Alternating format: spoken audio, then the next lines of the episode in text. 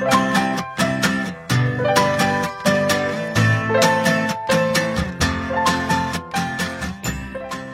家好，欢迎来到英语一天一练，我是梁海滨。今天为大家准备的单词是 protect，protect 这个单词翻译成中文，它是保护、投保的意思。来，一起再念一下这个单词，做一些练习。protect，protect protect，protect，p r o t e c t，protect 保护、投保。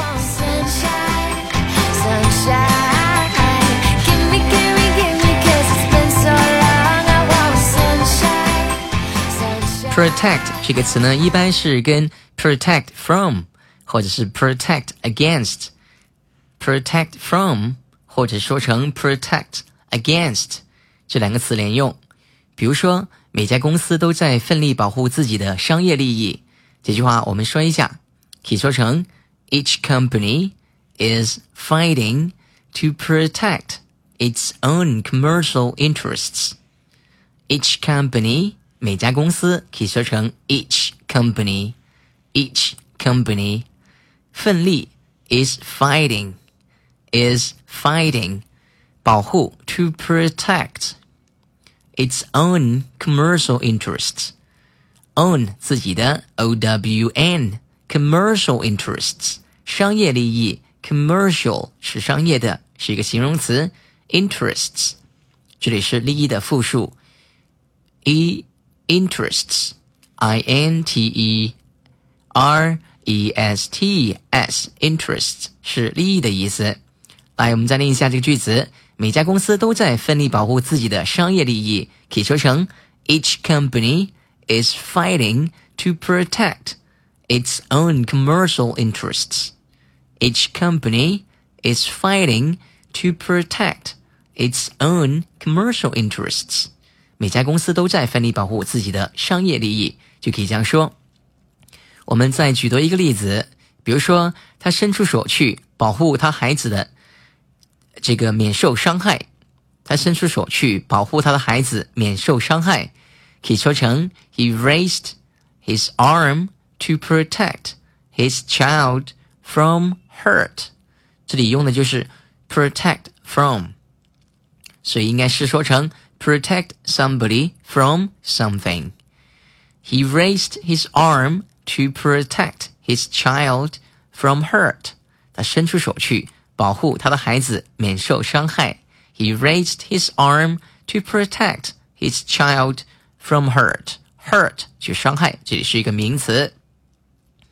我们再看一个例子，比如说我一在找一种防漆啊、防锈漆，去防止生锈的油漆。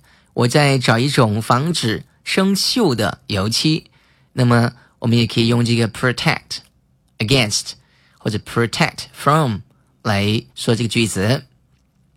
刚才这个句子可以说成 I'm looking for a paint that helps protect against rust.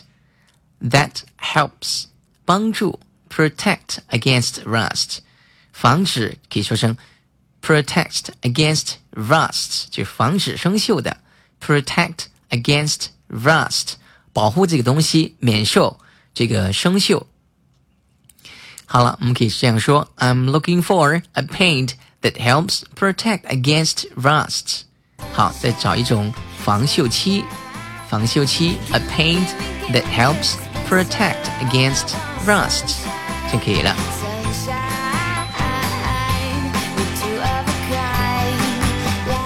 Protect 这个词呢，还可以用在保险方面，可以表示投保或者是为什么什么买保险的意思。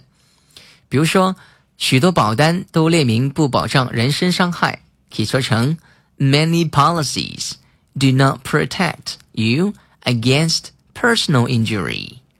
Policies 是保单的意思，它的单数是 P O L I C Y policy。那么这里呢是用个复数。说成 policies，many policies，许多保单，do not protect you，不会保护你 against personal injury。personal injury 是人身伤害的意思。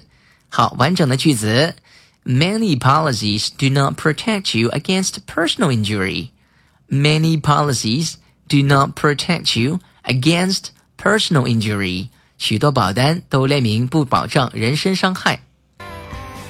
好，protect，这里是投保、保障的意思。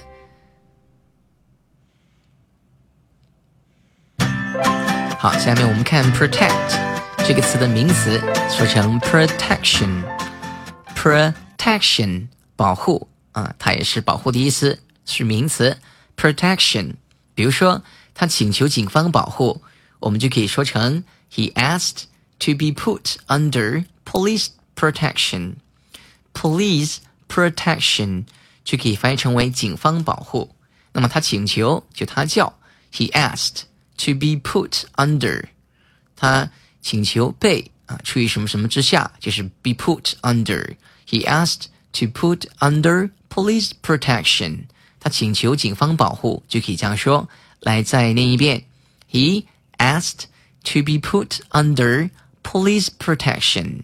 他请求警方保护。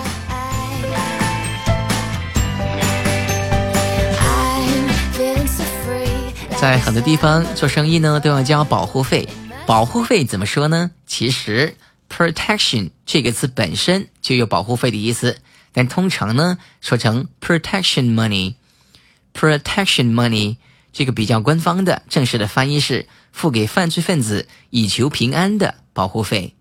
付给犯罪分子以求平安的保护费，我们可以说成 protection money”。pro。protection money。比如说，为了在这里做生意，他得交保护费，可以说成 She has to pay protection money in order to do her business here. She has to pay protection money in order to do her business here. In order to 为了 to do her business here 为了在这里做她的生意，she has to pay protection money 也必须要付这个保护费。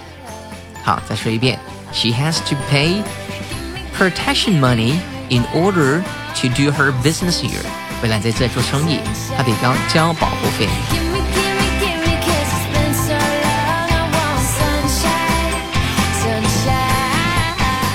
好了，那么今天的课堂就到这里。如果你想学习更多精彩的英语课程，请关注“英语一天一练”微信公众号。英语一天一练微信公众号，英语一天一练微信公众号。All right now, thank you very much for listening to our program. This is your personal English coach Simon with Simon Education. Bye for now. I will see you next time.